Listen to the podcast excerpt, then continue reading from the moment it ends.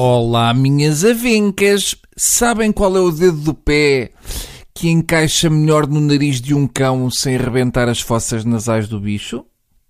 Pois eu também não.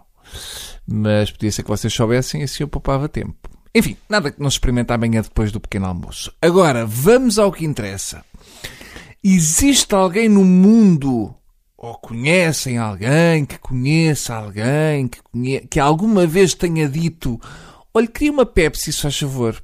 Ah, Pepsi não temos, pode ser cola. Nunca! Nunca na vida. E mesmo que acontecesse, uh, não tinha acontecido. É uma espécie de código universal. Ninguém pede Pepsi de livre e espontânea vontade.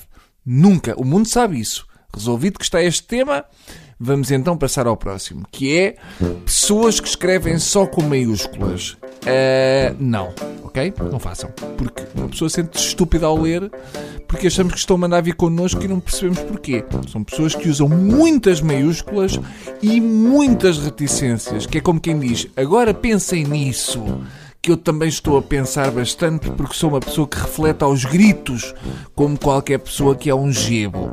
Escrever tudo em maiúsculas é como se o caps lock da inteligência ficasse encravado.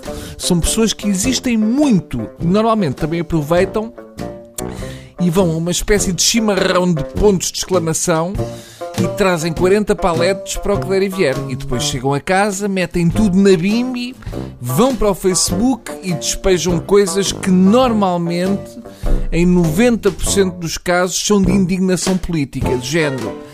Este Sócrates encheu o bandulho! Exclamações, exclamações, exclamações. Assassinos! Exclamações, morre! Ó 44! Tudo, tudo muito e, e é muito grande. Está tudo a acontecer muito. Eu tenho muito medo destas pessoas. Dessas e das que escrevem comentários nas notícias dos jornais online. Bem, mas atenção que aí estamos a falar de psicopatas à antiga. Malta que conseguiu chegar a um escalão de estupidez só equiparada cães que levaram com um trator e ficaram chonés.